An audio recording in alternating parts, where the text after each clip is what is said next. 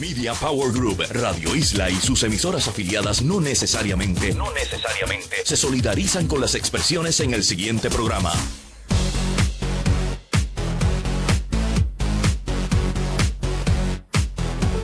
Buenas noches, estamos en en vivo y online por Radio Isla 1320, como todos los viernes, aquí con ustedes, la licenciada Julisette Colón Bilbraud, y damos inicio a este taller de redes sociales que tenemos aquí en, en vivo y online. Como de costumbre, sabemos que hoy es viernes y hoy no es un viernes cualquiera, porque esto es un viernes de fin de semana, de noche de San Juan, así que lo sabemos todo, sabemos que ya están ready. ¿ok? Y en actitud para pasar el fin de semana. Sin embargo, como de costumbre, los invitamos a que siga con nosotros aquí en sintonía. Si está en el radio, pues lo hace a través del cuadrante 1320 AM. Y si se tiene que eh, bajar de su carro, ¿verdad? Pues puede seguir con nosotros conectado a través de Radio Isla Móvil, que está disponible en, en diversas plataformas, disponible para Apple, para Android, BlackBerry, etcétera. Para descargarla, vaya a www.radioisla1320.com Obviamente, si nos está siguiendo y está en las redes sociales, sabe que puede ir a nuestra página de Facebook en vivo y online, facebook.com slash en vivo y online, y en Twitter nos puede escribir con el hashtag EO1320. Y más adelante, si quiere comunicarse con nosotros, lo puede hacer al 787-292-1703 en el área metropolitana o al 787-457-1320 en la isla libre de cargo. Antes de comenzar, quiero eh, darle las gracias a Radio Isla y todos aquellos que hicieran posible que tuviese una participación hoy en el Puerto Rico Radio Show, magnífica eh, exposición donde se hizo un junte de radiodifusores en Puerto Rico y compartieron, está bien interesante estar eh, dentro de del exhibit, porque es que estaban las diferentes emisoras de radio transmitiendo simultáneamente. Yo tuve un nutrido grupo para mi charla de una guía legal para comunicadores eh, digitales, así que quiero agradecerles a todos ustedes que estuvieron eh, allí presentes. Bueno, y como de costumbre me gusta empezar este eh, segmento dejándoles saber ustedes y comentándoles aquellas noticias que me han parecido interesantes y relevantes durante esta semana. Una de las cosas en las que yo eh, eh, estaba comentando en mi intervención en el radio show, estábamos hablando de mega upload y lo que había pasado con relación a ese caso. Y el público pues se sorprendió un poco cuando les dije que el creador de mega eh, upload se llama kim.com. Y estábamos hablando ¿no? De lo que había pasado y del hecho de que él estaba pendiente de ser extraditado o no en Estados Unidos por los cargos que se le presentaron a raíz del site, el difunto site Mega Upload, que se había convertido en un repositorio de piratería. Pues bueno, el King.com, y esto es un buen ejemplo para los que me escucharon esta tarde, no puede decir que ha sido game over ni que está fuera de circulación. Él acaba de anunciar, es que este tipo, eh, de verdad, de verdad, que como dicen en la calle, tiene babilla. Acaba de anunciar un nuevo website. Él dice que va a inaugurar este website donde eh, lo va a poner a disposición para la industria de la música. Él dice que el website le va a ofrecer a los músicos una manera de vender eh, su música directamente y quedarse con un 90% de las ganancias. Fíjese qué interesante, él está acusado de, crear este portal que se convirtió en este repositorio de material protegido como la música, ¿no? Y ahora él está creando un portal que es la antítesis de lo que él hacía y buscando, me imagino, que tratar de, de modificar un poco la percepción con relación a él. Él está en Nueva Zelanda esperando si es que en efecto lo van a extraditar y van a permitir que se lo lleven a Estados Unidos para radicarles cargos. Así que ya usted sabe, el, parte de prensa de, The Telegraph, que es la publicación eh, que nos da la noticia, no ha dicho cómo se va a, a llamar el site, pero sí nos dice, ok, que va a ser un site de música. Así que fíjese qué cosa, el hombre está acusado de violación de derechos de autor y va a montar un website y sigue en Nueva Zelanda esperando a ver si lo van a extraditar. Yo le digo que es que este cosas que pasan, ¿no? Y como usted ve, pues no es uniforme la regulación del internet. Bueno, y en una noticia que me trajo el compañero James Lynn, que está buenísima, salió hoy publicada y es que hay unas cuantas palabras que han entrado y que han sido aceptados por la Real, han sido aceptadas por la Real Academia de la Lengua. El diccionario de la Real Academia de la Lengua acaba de aceptar voces es la acepción que se utiliza. Voces como papamóvil, sushi, beisbolero, 8000, ¿ok? Y peñazo. Entre esas palabras, ¿ok? Si no ha visto esta noticia, pues prepárese. Entre esas palabras han aceptado los términos tuitear, ¿ok? Y tweet. Y van a estar y figurar en la próxima edición impresa del diccionario de la Real Academia de la Lengua. Eso me está eh, fenomenal, súper interesante. El español tiende a ser un idioma pues muchísimo más, más complejo y, usted sabe que se pasa por un proceso para aceptar palabras, pero si se pone a ver un fenómeno como, como, como Twitter y la palabra tuitear me parece que a gran velocidad ha sido aceptada y eso lo que le dice es la, la aceptación y la penetración de Twitter ¿ok? En países hispanoparlantes, al punto de que la Real Academia de la Lengua haya creado ya el verbo tuitear, ¿ok? Y permitido la palabra tweet, T-U-I-T. Así que si eso no es un signo de los tiempos, realmente no sé qué lo será. Otra cosita que quería eh, comentar con ustedes, fíjense que las cosas que pasan y, las cosas que la gente sigue haciendo en las redes sociales. Fíjese. En Minnesota, un estudiante de ciencias mortuarias, supongo que esto es para embalsamador, estudiaba en esta universidad en Minnesota y tomó fotos de los muertos con los que se supone que practicara en su disciplina. Se tomó fotos con estos muertos, las subió a Facebook y se puso a burlarse y a ridiculizar los muertos en la foto.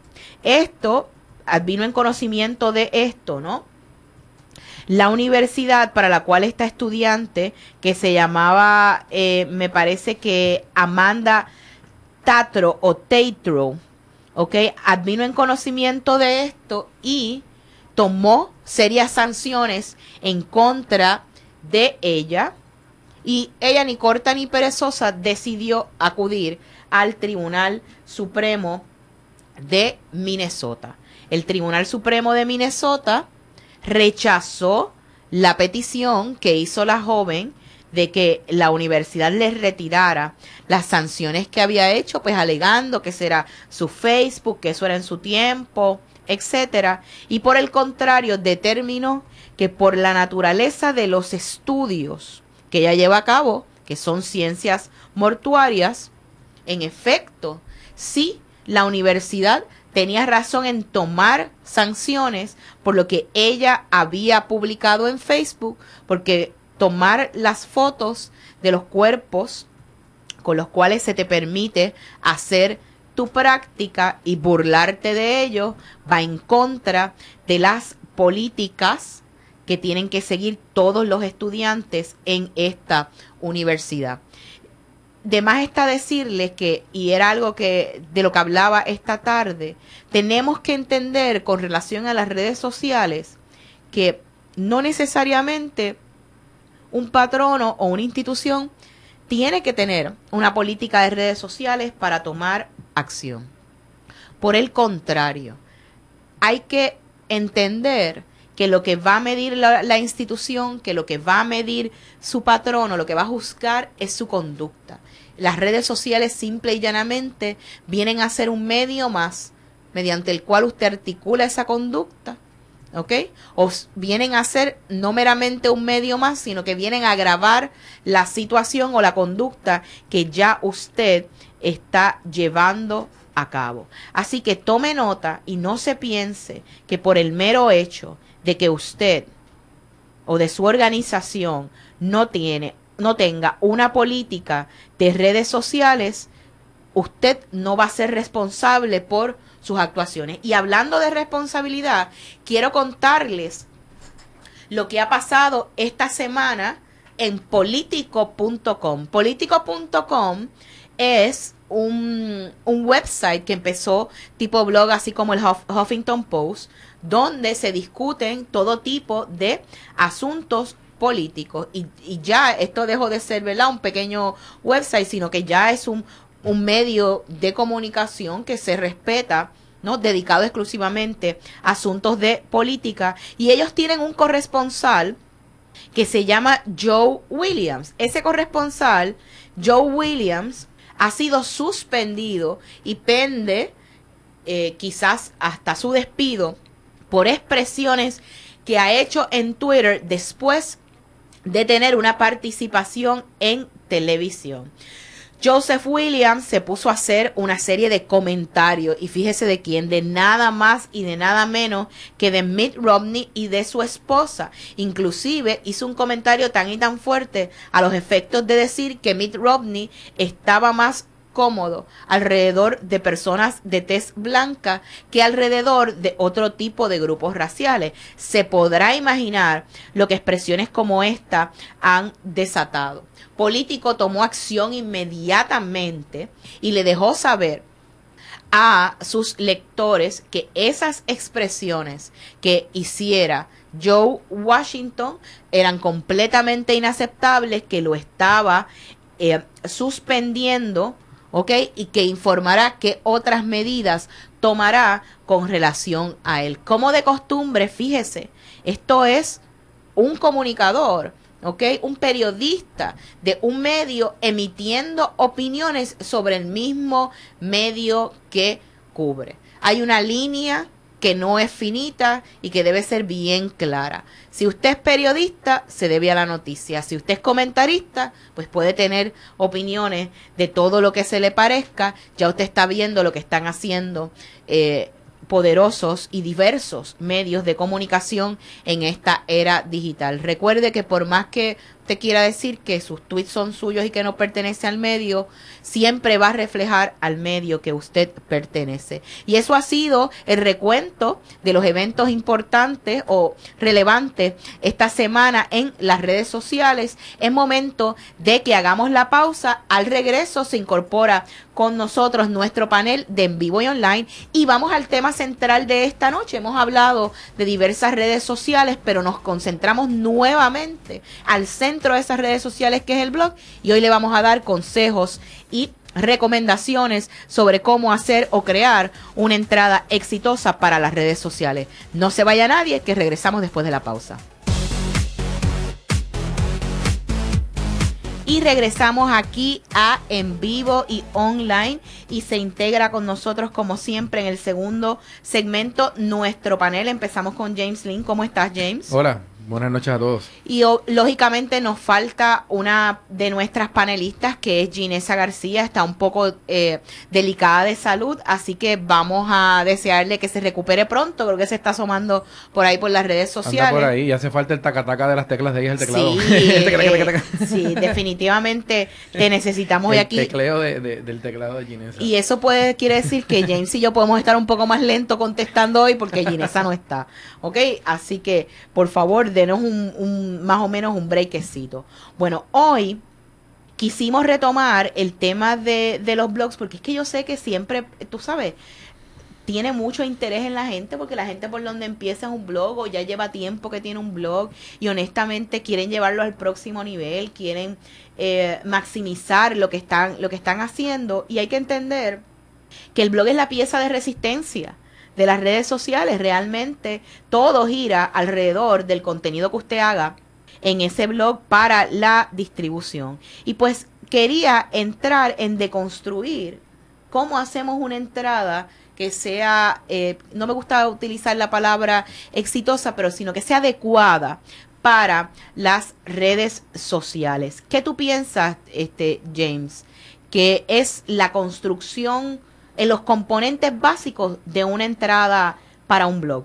Bueno, yo realmente en términos generales, porque vamos a hablar de, la entrada puede ser de cualquier tema. Yo lo que creo es que lo que se vaya a escribir tiene que ser algo de lo que uno, un tema que uno domine realmente y un, y un tema que además de que uno domine, eh, si yo domino un tema en específico, yo sé que, se está hablando de ese tema ahora mismo y, debo tener algo eh, que presentar que sea de actualidad y de necesidad a la gente a la que yo le estoy escribiendo. Por lo tanto, si yo voy a escribir de, de, un tema en específico, yo tengo que estar bien claro del, nicho hacia donde yo voy, a la gente a la que yo quiero capturar, necesita esta información.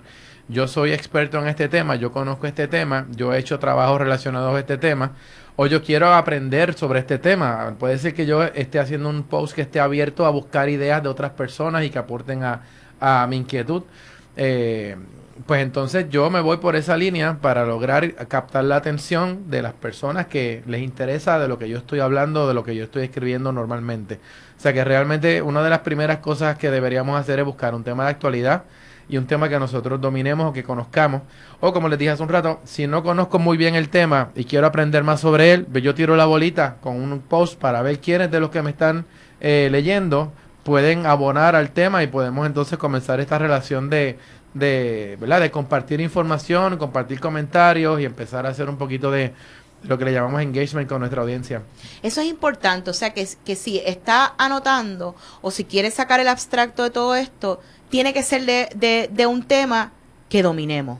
Es, eso tiene que ser lo primordial. Y fíjese que James, y esto es importante por, por, dos cosas.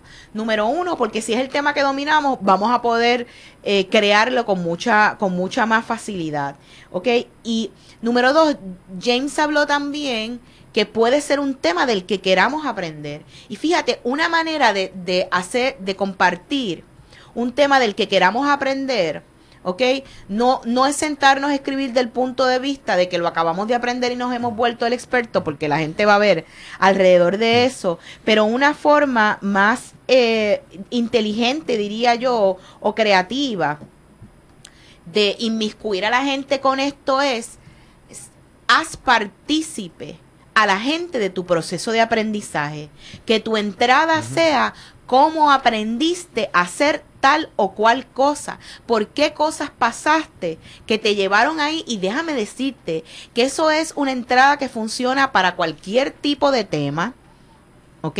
Porque hay que entender que la gente está en Internet y lo que quiere es información y todo el mundo agradece los paso a paso. Por ejemplo, yo, yo en mi blog, siempre que tengo la oportunidad, he hecho dos o tres paso a paso. Yo hice uno de, cómo crear un widget personalizado para Twitter, que lo que hice fue ir sacando screenshots paso a paso. Y eso es un tweet que, eso es una entrada que fue a países y se leyó en países que yo ni me hubiese imaginado jamás. Es una cosa, por eso digo yo que, que, que, que puedes salirte hasta propio, como tú dices, me saliste, saliste del nicho tuyo y te fuiste a viajar a otros lugares porque creaste un contenido que era relevante e importante para mucha gente. Yo estoy seguro que la, ayuda que te pudo haber dado el, el, haberlo creado y haberlo distribuido por las redes sociales fue enorme, porque lo, que lo que la gente no, no todavía no está consciente es que lo que estamos tirando a través de las redes sociales se está catalogando en Google. Y alguien está haciendo una búsqueda por algún tema y nosotros vamos a aparecer ahí inmediatamente. Y si ustedes publican con regularidad, que quizás lo mencionamos ya mismito, eh, se va a ganar de que Google lo tenga en consideración a la hora de que estén buscando el tema de, del que usted escribe. O sea que yo puedo escribir algo ahora y probablemente mañana ya está en la búsqueda y si alguien busca mi tema puede que yo salga entre las primeras 10 opciones al momento. Mira, alguien que ha hecho un, un uso bien, bien chévere de esto de lo que es eh, desarrollar un, no desarrollar un tema, sino escoger ese tema y esa construcción de esa entrada, es Joel Villarini.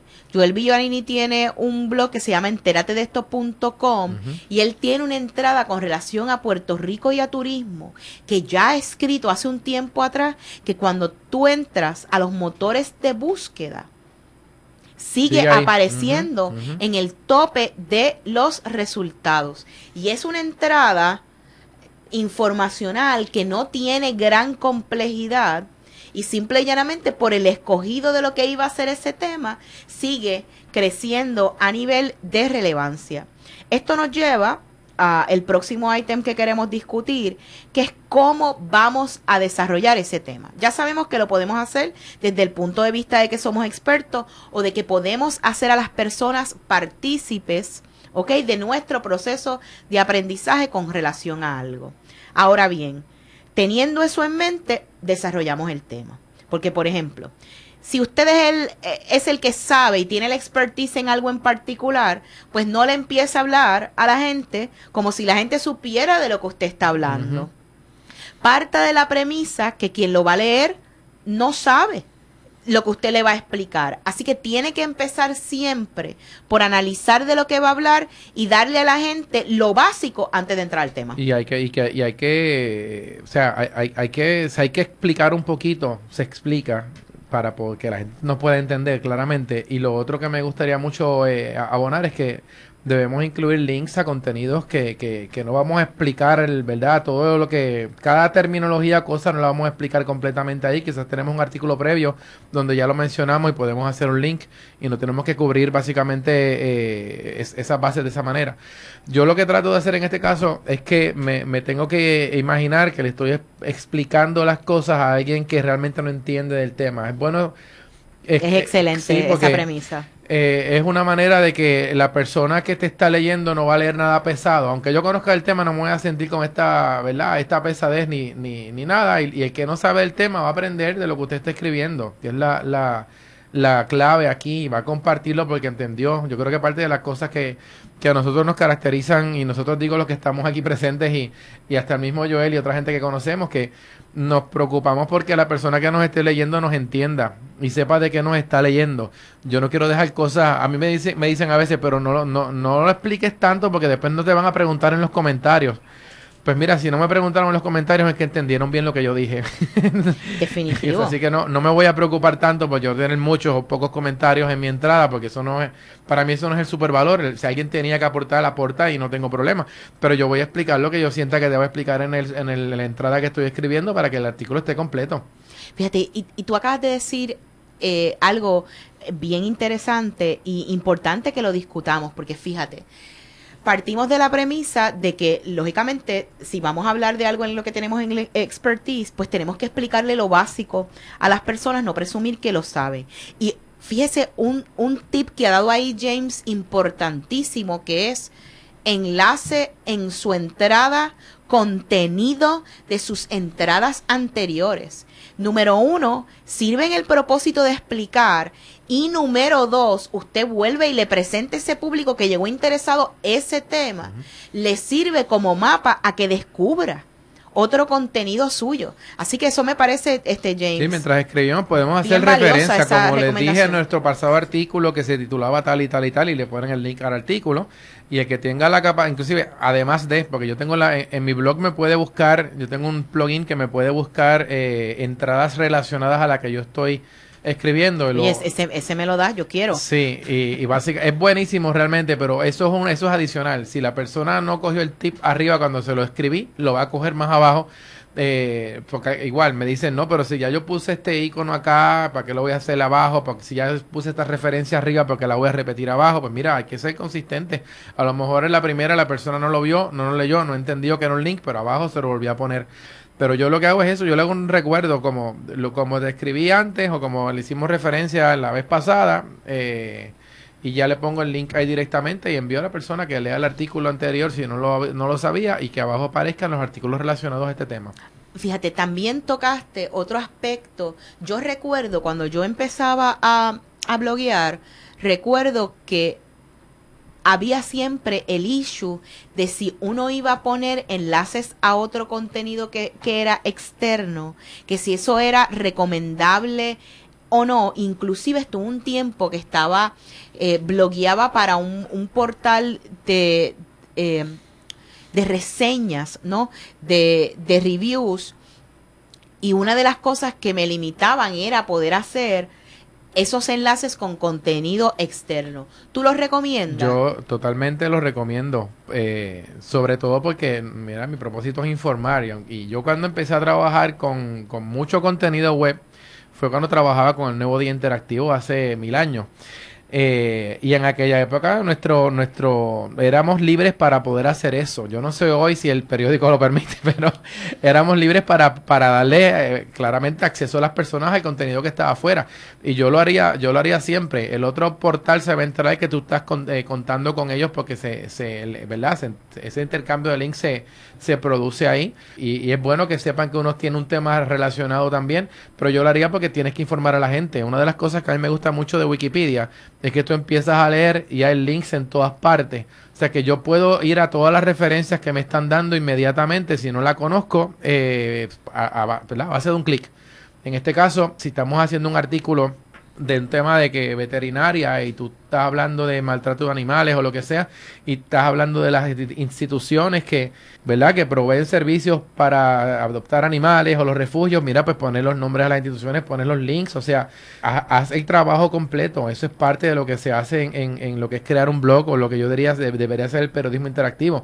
Dame, la, dame las fuentes donde estás sacando la información y, y ahí a través de los links tú me estás sintetizando un contenido y me estás enviando a la fuente o a referencias adicionales para yo poder tener más información. Y ciertamente la persona que se encuentra con una entrada así valora a la persona que la ha escrito porque sabe que es una, una fuente al que puede ir. Y utilidad, es útil. Claro, uh -huh. al que puede ir a obtener esa información completa. O sea que en este proceso de desarrollar el tema, o lo hacemos como, ¿verdad? Partiendo de nuestro expertise, le explicamos a la gente desde el principio, es un buen consejo enlazar con contenido previo que hemos hecho, pero igualmente es recomendable que usted le dé las citas y las referencias a las personas ¿ok? Ex externas que usted utilizó para que la gente empiece a ganar confianza en usted y en el contenido que está haciendo. James hizo mención, me imagino que es algo que compartiremos más adelante, eh, de un plugin que puede eh, enlazarle a su misma entrada. Te creó esta entrada y le puso estas categorías y estas etiquetas. Pues ese plugin va a identificar otras que tengan esas etiquetas y esas categorías y se las va a poner como lecturas relacionadas. James también le ha hecho la recomendación de que usted, ¿ok? Haga, si tiene que hacer referencia más de una vez a, esos otros artículos, que lo haga en confianza. ¿Ok? Pensando que a lo mejor la persona no lo pudo haber visto la, de la primera vez y antes de terminar, pues puede volver a hacer referencia. Tenemos que ir una pausa, pero al regreso continuamos dándole consejitos y diversos tips de cómo crear un blog post adecuado para difusión en las redes sociales. Regresamos en breve. Y regresamos aquí a en vivo y online. Y tenemos una pregunta de Lesey Daris que ella abre la pregunta, pero la realidad es que nos dio un tip muy bueno. Nos dijo lo siguiente: cuando usas palabras boricuas, cuando uso palabras boricuas, procuro aclararlas al final de la columna o abro un paréntesis. ¿Qué sugieren? Saludos. Eh, estamos hablando de Leseidaris Morales, nuestra directora de programación. Déjame decirte, Leseidaris, que tanto a mí como a James nos pareció excelente el hecho de que estés explicando esas palabras que son muy boricuas, porque lógicamente tienes la mentalidad de que tu blog se va a leer fuera de, sí, el de Puerto Rico. viaja fuera de aquí, eso es, eso es obvio. Y que va a tener eh, appeal, ¿no? Va a tener atractivo para gente de otros países por el tema que tú tocas. Uh -huh. Pues mira, Leseidarí, esto es una cosa que quizás la gente que trabaja, ¿verdad? En, en redacción y todo lo demás, pues va a tener unas reglas rígidas, pero aquí no es que vamos a masacrar el español, pero aquí vamos a hacerlo más livianamente para que nuestros lectores puedan navegar a través de ello. Si tú ves, ¿ok? Que la definición te puede resultar un tanto larga, pues no la intercalo dentro del, del, del, del post. ¿Ok? Pero si es inmediatamente puedes decir que esto significa lo otro, ahí vale la pena abrir los paréntesis. Lo importante es que esa aclaración que vayas a hacer no rompa el ciclo de la lectura de quien te está eh, leyendo. Y tenemos una pregunta del compañero Edumorfosis que precisamente nos va a dar pie para el próximo tema que vamos a tocar. El compañero Edumorfosis nos pregunta que si hay alguna estrategia para aprender a conectar las ideas al redactar una entrada en un blog. ¿Qué tú le dices, James? Eh, bueno, en mi caso específicamente, yo lo que hago para yo lo que hago es que me siento a pensar cómo yo puedo contarle esto a alguien, como si fuera a contarle una historia, un pana o lo que sea. Y entonces me siento a, ver los temas, yo de, qué voy a hablar y vamos a subdividir esto. Yo realmente hago como un pequeño de bosquejito mental y si no lo hago en texto, si va a ser muy largo, donde yo pongo por bullet points, o sea, qué voy a, de qué voy a hablar. De este tema es el principal, pero de esto tengo esto, tengo esto y tengo esto. Deja ver cómo yo empiezo a contarle esto a alguien. Y entonces empiezo por ahí a, Una vez escribo la primera oración. Esa es la más difícil, por más regular y tonta que pueda ser. Ya una vez yo arranco por ahí, yo sigo por ahí sin parar. O sea, es como que... Eh, chulísimo. Entonces me estoy, después lo repaso de nuevo, lo repaso de nuevo y lo repaso de nuevo. Y cuando lo repaso de nuevo, lo que significa es que estoy leyéndolo otra vez, imaginándome cómo la persona que me está leyendo está viendo las cosas que yo estoy escribiendo. Entonces, una de las cosas interesantes, que por eso me gusta mucho el, trabajo en el programa de radio, es que yo quiero que la persona pueda entender lo que está leyendo sin tener necesidad de imágenes. Entonces, igual que hacemos en radio. Aquí nos graduamos con eso. ¿Cómo yo explico algo visual que es trabajar en la computadora, en internet, en la pantalla, sin tener que la, la gente que me está escuchando, me está escuchando solamente, no está viendo nada? Pues lo mismo yo hago con el asunto de escribir. ¿Cómo yo voy a redactar esto de una manera en que no me hagan falta imágenes? Aunque vamos a hablar luego de que son importantes. Pero yo quiero que la gente se haga el mental picture de todo lo que yo estoy hablando, solamente basado en lo que estoy escribiendo. Y entonces ahí uno empieza a añadirle cosas a lo que está escribiendo, le empieza a añadir adjetivos, le empieza a añadir aclaraciones, eh, esas palabras boricuas como acabamos de decir, que a veces la única manera que sabemos decir algo es con la palabrita boricua, pero después pues la explicamos, a lo mejor simplemente a la hora de yo decir, mira, voy a usar esta palabra que en Puerto Rico significa esto, pues déjame quizás escribir eh, añadirle una oración más explicando de qué estoy hablando y realmente lo, formo parte del contenido. Yo he tenido experiencias bien buenas contando historias, sobre todo eh, cuando doy viajes con, con el grupo de tecnético.com, que normalmente siempre hago uno o dos posts que son anécdotas del, del viaje, de situaciones que han pasado durante el viaje y que he recibido comentarios muy buenos de es pues, como un claro, de que nos están de que me leyeron en el eh, me leyeron y me dijeron qué brutal está el cuento ese que hiciste qué chévere está esa historia porque entonces lo, lo que abona eso, por ejemplo, lo que hacemos nosotros que es tecnología, es que rompemos un poquito la pesadez de la cosa técnica y nos vamos a cosas un poquito más lights y lo hacemos, ¿verdad? Yo lo hago a nivel de contar una, una historia y eso es lo que hago casi siempre para, para escribir un post. Si Ginesa estuviese aquí, estuviese hablando de transmedia storytelling. bueno, en mi caso, yo, yo uso yo uso cierta estructura para construir los míos. Dependiendo de cuál es el tema, usualmente siempre hago un dos o tres oraciones introductorias para que la gente sepa de qué es lo que vamos a hablar. Lo próximo que yo le digo a la gente es por qué tenemos que hablar de esto, cuál es la importancia de hablar de esto. Entonces, ahí vengo y desarrollo, ¿no?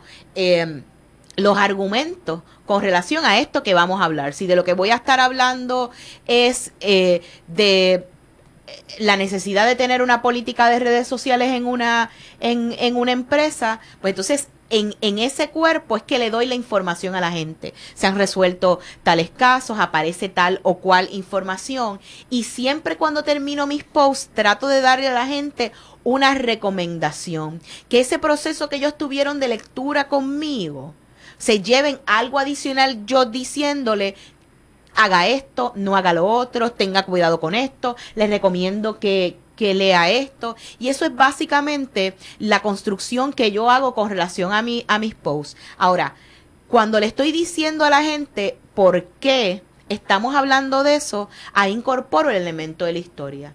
Simple y llanamente, yo misma creo el ejemplo, ¿ok? O, o lo saco luego de mi research y se lo pongo en un escenario que la gente se relacione inmediatamente con él.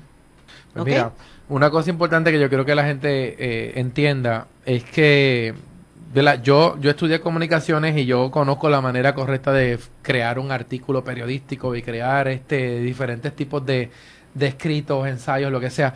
En este caso, eh, un blog es una cosa bien libre.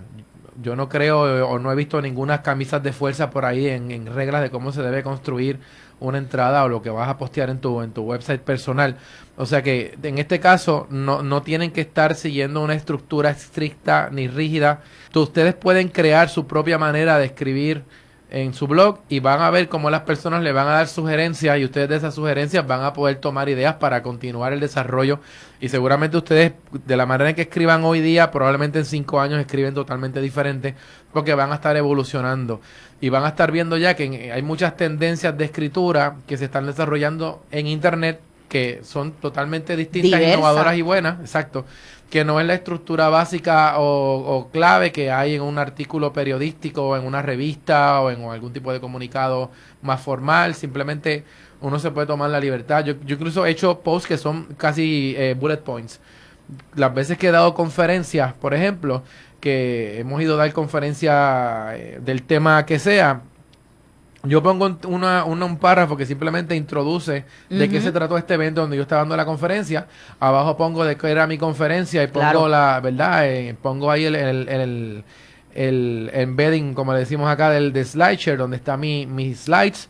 Y debajo empiezo a poner simplemente las conferencias de las demás personas que estuvieron junto a mí. Claro. Y, en esos días se encarga, el, el de ahí me encargo de documentar lo que hice y de ponerse de una manera fácil a las personas que me están buscando. No, y que es accesible. En cuanto a um, lo que comenta sobre que cada uno debe desarrollar su propio estilo y ser uno mismo, compañero Joel Villarini nos hace una excelente observación, nos dice la ventaja de escribir un blog es que puedes tener personalidad cuando escribes y puedes ponerle tu propio toque. Definitivamente, acuérdese que esa es, que esa es su, su residencia, ese es su, su hogar virtual, eso es el centro de, de todo lo que va a poner a correr su universo en las redes sociales. Así que ciertamente debe tener cualidades a usted que lo identifica. Lo que me va a llevar a comentarles lo siguiente, fíjese, por el hecho de yo ser abogada y de estar eh, por tantos años en una práctica de, de litigio, pues yo me acostumbré a argumentar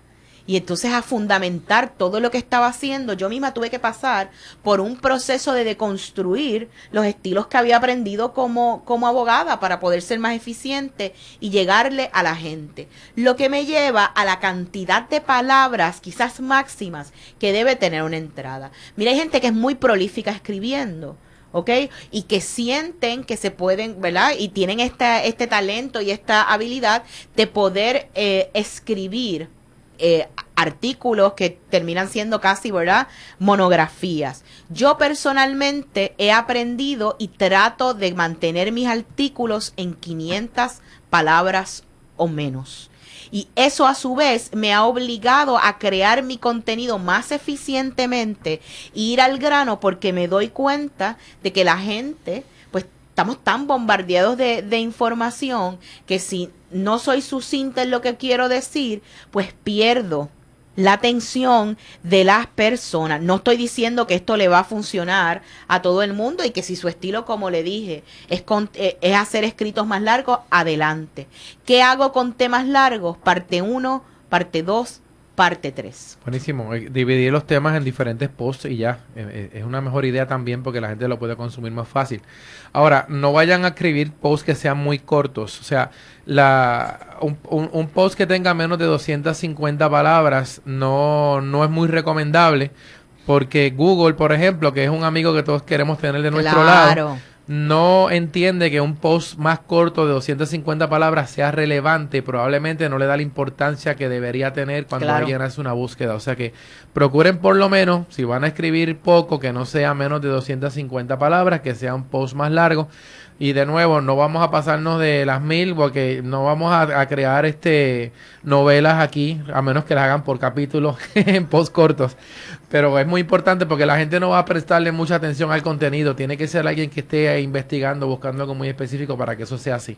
No hay manera de, de, de, captar la atención. Es de las cosas que me gusta a mí de Twitter, precisamente, que es corto. Claro. Y puedo leer muchísimo más. Así que vamos a, tenemos que hacer la pausa, pero al regreso continuamos dándole nuestros consejos y nuestros tips con relación a la creación de una entrada en un blog para que sea adecuada y efectiva en las redes sociales. No se vaya nadie, que regresamos después de la pausa.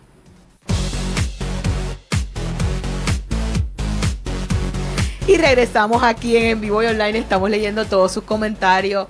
Eh, quiero enviarle un saludo a la Radio B que cogió mi cita muy literalmente, de verdad que hay artículos que son casi eh, monografías, ya saben, no es que los critiquen, pero piensen en el tiempo que tienen las personas para, para leer y a lo mejor quieran romperlos en diferentes eh, episodios, ¿no? O en partes, para que la gente pueda tener mejor acceso a ello.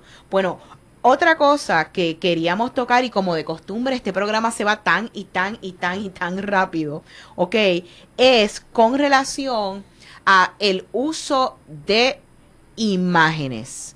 Es bien importante, yo voy a dejar que sea James que hable en este tema, pero yo misma aprendí que no pueden ser todo palabras y que tienen que haber imágenes. ¿Cuál es la importancia de las imágenes en un blog post, James? Bueno, la importancia real de una imagen en un blog, blog post es que comunique y que sea parte de lo que estamos comunicando dentro de lo que se escribe. Muchas personas tienen blogs que las imágenes son adornitos eh, yo me las imagino como las libretas de mis amiguitas cuando yo estaba en la escuela, que las adornaban con Care y con corazoncitos y, y todo. Así me imagino yo cada vez que veo un blog post con una imagen genérica, sobre todo muchos que veo que tienen que ver con social media, redes sociales, que utilizan las mismas imágenes over and over en todos los lugares y que realmente no están aportando ya la comunicación como tal. Lo que está sirviendo es de un adorno para tener una imagen y que la gente vea algo y si la imagen no me está comunicando parte de lo que el artículo requiere o no es apoyo a, la comunicación del artículo, pues realmente no está haciendo nada. Está siendo medio misleading ahí, como, como dirían los abogados en alguna ocasión. O sea que la imagen tiene que contribuir y la imagen tendremos que ver si en, las mejores de las ocasiones deberíamos producir a nosotros mismos. Eh, todo el mundo, como yo dije en ocasiones anteriores, tenemos una cámara en el bolsillo que se llama teléfono celular. Eso es así. Y es excelente, podemos hacer muy buenas fotos con ese tipo de, de, de cámara. Y si estamos hablando de un tema que nos interese, podríamos producir imágenes o podríamos eh, producir eh, material visual también online, porque hay herramientas online que sirven para crear imágenes y crear infográficas y crear este manipular data que podemos presentar de una manera visual interesante. Así que ah, ya sea fotografía o ya sean ilustraciones, eh, que yo lo hice una vez también, vuelvo otra vez y hablo del tema de, de Tecnético, porque en un viaje que estaba yo documentando lo que estaba haciendo durante mi travesía, no tenía cómo tirar fotografías y me senté con una aplicación de mi iPhone a dibujar una pequeña ilustración y esa fue la que puse en el próximo parada del aeropuerto, esa fue la que puse en el, en el post eh, tentativamente y realmente se quedó ahí. Fíjate, aquí voy a coger rapidito un par de comentarios, como siempre el tiempo se nos va volando, pero fíjate, nos dice eh, nuestro amigo y de estos escuchas VIP nuestros aquí, Seogli, cuando veo entradas súper largas me quito del saque. Estoy viviendo la inmediatez y eso, la entrada larga me mata. Déjeme decirle algo, hablando del tema de las imágenes, si es que es mucho el contenido o la entrada es muy larga, las imágenes es una excelente, es una excelente manera de romper con la monotonía de tantas palabras. Usted las puede ir intercalando en su escrito para visualmente darle un descanso a su lector y continuar. Otro truquito que les quiero dar es que cuando estoy demasiado ocupada y a veces que no puedo, ¿verdad? Sentarme a, escribir como quisiera, utilizo infográficas, ok, infografías, las utilizo sobre el tema en que quiero hablar y convierto esa infografía o esas infográficas en una entrada y le añado el contexto que le falta. ¿ok? Con relación a tal situación, les contesto y les añado, ¿verdad? El, el, el por qué tenemos que estar hablando de eso y es una manera en que podemos entonces también potenciar el uso de imágenes. Por favor, las imágenes cuando las publique en el blog, usted tiene que ponerle todas las metaetiquetas a esa imagen y tiene que ponerle, llenar los campos del nombre de la imagen, de cuál es el, el el nombre alterno en caso de que la imagen no está, porque Google está leyendo imágenes. Correcto, también lee las imágenes. Y si usted le codifica su imagen correctamente, su post puede ser encontrado a través de la imagen. Por eso a mí me han encontrado por imágenes muchas veces. O sea, que están buscando la imagen y me encuentran, le dan clic a ver la imagen y si, caen en mi website porque la estamos, lo estamos hablando de ahí. Nos comentan también a través de, de Twitter el asunto de que algunos posts realmente tienen que irse largos porque, porque tienen un contenido que no puede condensarse. Hay un truquito también para posts largos y es que si no lo podemos dividir en diferentes entradas, yo, hay una cosa que se llama paginación y tú le dices al sistema, y WordPress lo tiene, de que te presente primero tres párrafos y abajo le vas a dar un pagination para que la persona vea el artículo, vea que son tres párrafos, déjame leerlo, ya lo amarraste cuando empezó a leerte y se da cuenta que hay que darle clic para leer más y ahí me lo llevo a la segunda página y así lo puedo mantener eh, conmigo claramente lo que se está escribiendo tiene que ser, tiene que aportar a que la persona le interese, ¿no? Y a lo mejor en tres paginaciones o en dos realmente que debe ser lo más, lo más ¿no? Eh, ya la persona pudo leer el artículo completo, aunque era largo, se le hizo corto porque lo vio en dos pedacitos cortos. Se parece a alguien que yo conozco que está... Eh, él para no sentirse que come mucho, él se sirve poquito y se sirve dos veces. Entonces dos poquitas sirven una, un serving normal. grande, como quiera, wow. Pero eso pues le sirve a él de, que no fue mucho lo que de agarró de cantazo. De consuelo. Déjeme decirle algo, porque dentro de los temas que han, que han salido aquí está el tema de la edición. Yo quiero ser cándidos con ustedes.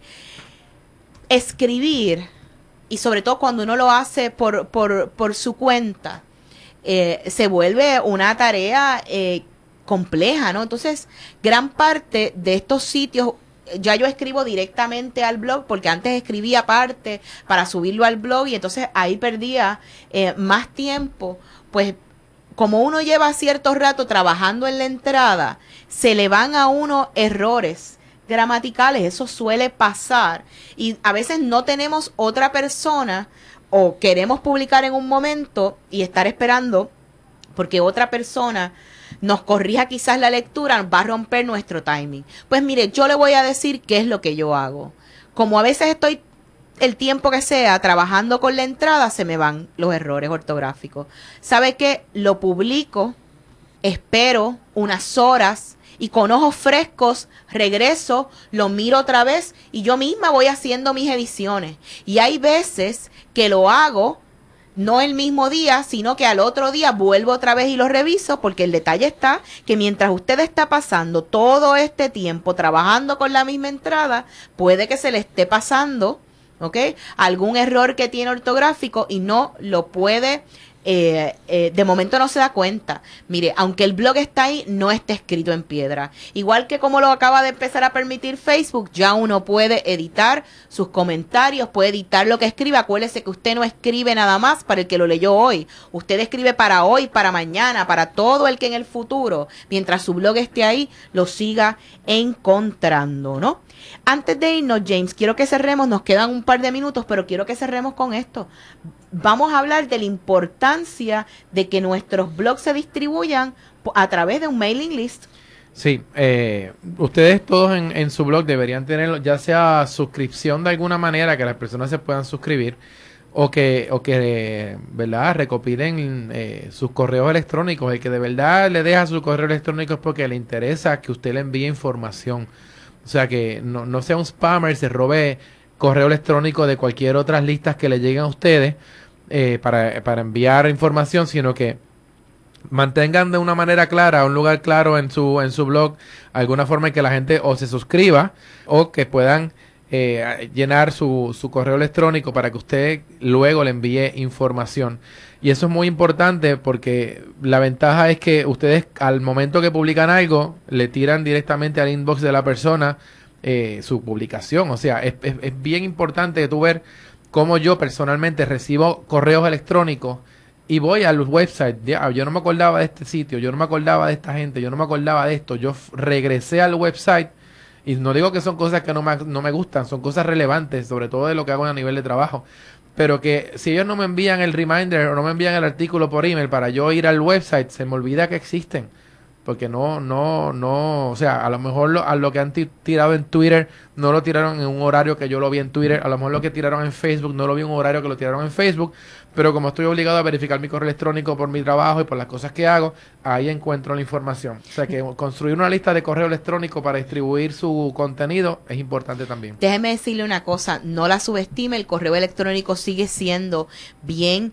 poderoso, usted puede crear este listado de correo electrónico a través de FeedBurner, lo puede crear igualmente, puede utilizar eh, herramientas gratis como MailChimp que le permite hasta 2.000 suscriptores y cantidad ilimitada de emails mensualmente, pero tenga en cuenta que la frecuencia con que escribe igual es importante con la frecuencia de los envíos.